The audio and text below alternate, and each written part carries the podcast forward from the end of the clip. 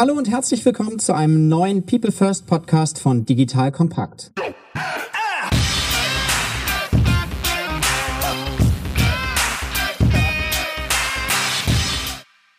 Mein Name ist Matthias Weigert und ich bin Geschäftsführer der Unternehmerschmiede. Die Unternehmerschmiede unterstützt Unternehmen dabei, digitale Innovationen erfolgreich umzusetzen, indem wir die richtigen Teams gewinnen und schmieden.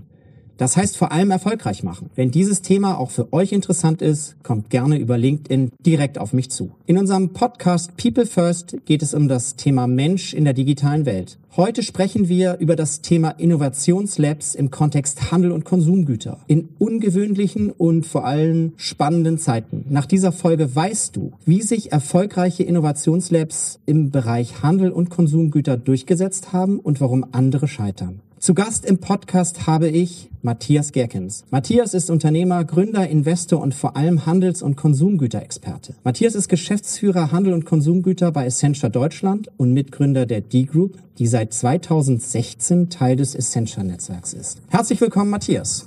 Ja, hallo. Das ist ja erstmal lustig, dass wir beide den gleichen Namen haben. Also zu dem Matthias Gierkens. Ich bin heute 58 Jahre alt, verheiratet, habe vier Kinder, zwei Mädchen und zwei Jungs. Die letzten beiden waren Zwillinge. Aufgewachsen bin ich an der Elbe in Hamburg, lebe aber jetzt schon seit über 30 Jahren in Düsseldorf, wo auch alle Kinder geboren sind. Mit Digitalisierung und Innovationsthemen beschäftige ich mich eigentlich schon seit Unitagen, würde aber sagen, dass richtig eingestiegen bin bin in das Thema irgendwann Ende der 90er Jahre mit dem ersten Hype oder der ersten Welle der Digitalisierung und des E-Commerce. Dazu gibt es sicherlich nachher noch mehr, wenn ich meinen Werdegang beschreibe. Fange ich aber jetzt erstmal an mit der Ausbildung. Ich habe in Hamburger Modell gemacht und Schifffahrtskaufmann gelernt. Also ich habe auch was Anständiges und Solides als Ausbildung gehabt. Bin dann zum BWL-Studium nach Nürnberg gegangen und nach dem BWL-Studium habe ich in einer Beratungsboutique Gruber Tietze und Partner, die sich sehr stark an der Kundenschnittstelle ihrer Kunden aufgestellt hat, Beratungsausbildung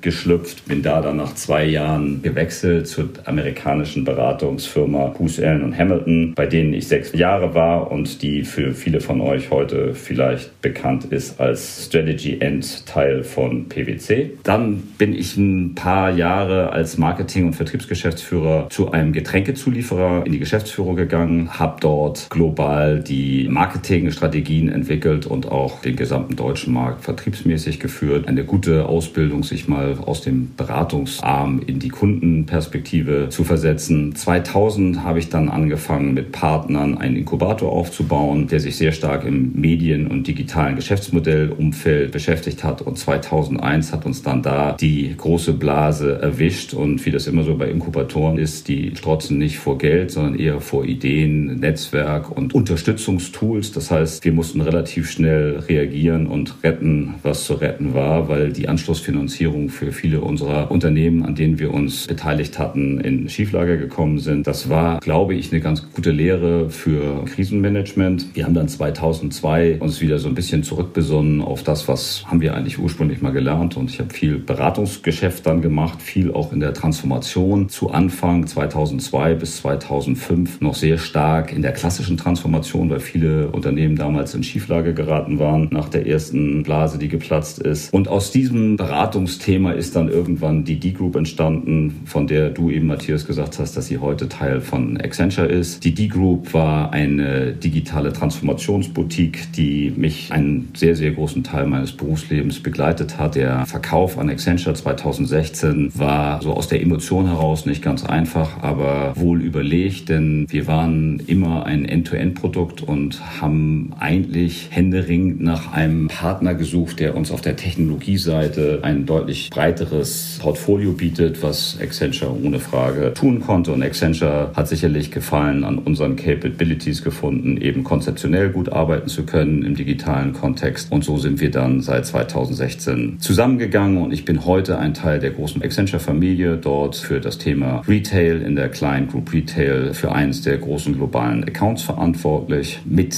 Innovationen, und das ist ja eigentlich heute unser Kernthema, habe ich mich eigentlich in beiden Formaten, Accenture, aber auch d Group, sehr, sehr intensiv beschäftigt. Wir haben mehrere Innovationsvehikel für unsere Kunden aufgebaut und ich bin ganz, ganz froh, dass ich heute hier mich mit dir, Matthias, unterhalten darf.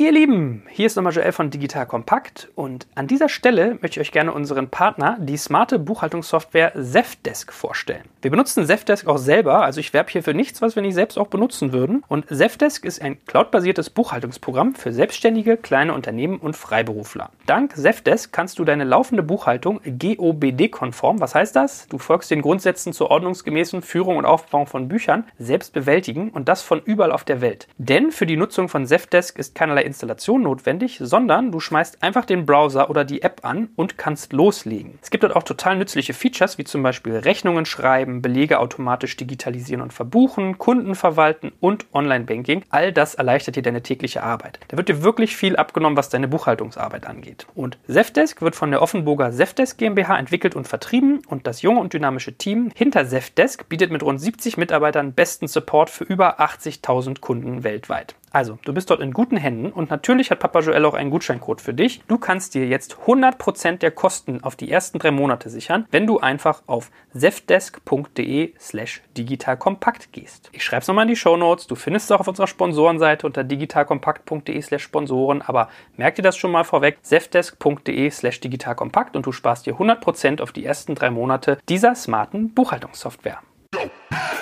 Perfekt. Vielen Dank für die Vorstellung, Matthias. Es freut mich sehr, dass du hier bist. Vielleicht kannst du noch zwei Worte zu Essentia sagen für diejenigen der Hörer, die Essentia noch nicht so gut kennen. Vielleicht auch so gerade aktuell Themen, mit denen ihr euch befasst. Ihr seid ja auch stark anorganisch, gerade im Agenturgeschäft gewachsen. Also ich glaube, vielleicht da noch zwei Worte wären spannend. Ja, also erstmal Accenture, für die, die es nicht kennen, ist sicherlich einer der größten Technologie- in Verkehrbringer im Dienstleistungsbereich. Wir sind heute global 500.000 Mitarbeiter ungefähr und arbeiten in fast allen Ländern Ländern der Welt. Wir sind in den letzten Jahren selber in einem sehr starken Transformationsprozess unterwegs gewesen. Wir haben das genannt Rotating to the New. Wir haben also sehr stark versucht, uns eben auch im moderneren Digitalkontext aufzustellen und haben auch viele Unternehmen zugekauft. Wir sind heute eine der größten oder die größte Digitalagentur der Welt mit all unseren Akquisitionen und haben uns auch in allen anderen Themen im digitalen Kontext verstärkt und auch die Akquisition von d war sicherlich für die deutschsprachige deutschsprachige Region ein sehr, sehr starkes Element von Accenture, sich dort konzeptionell zu verstärken im Bereich Konsumgüter und Retail.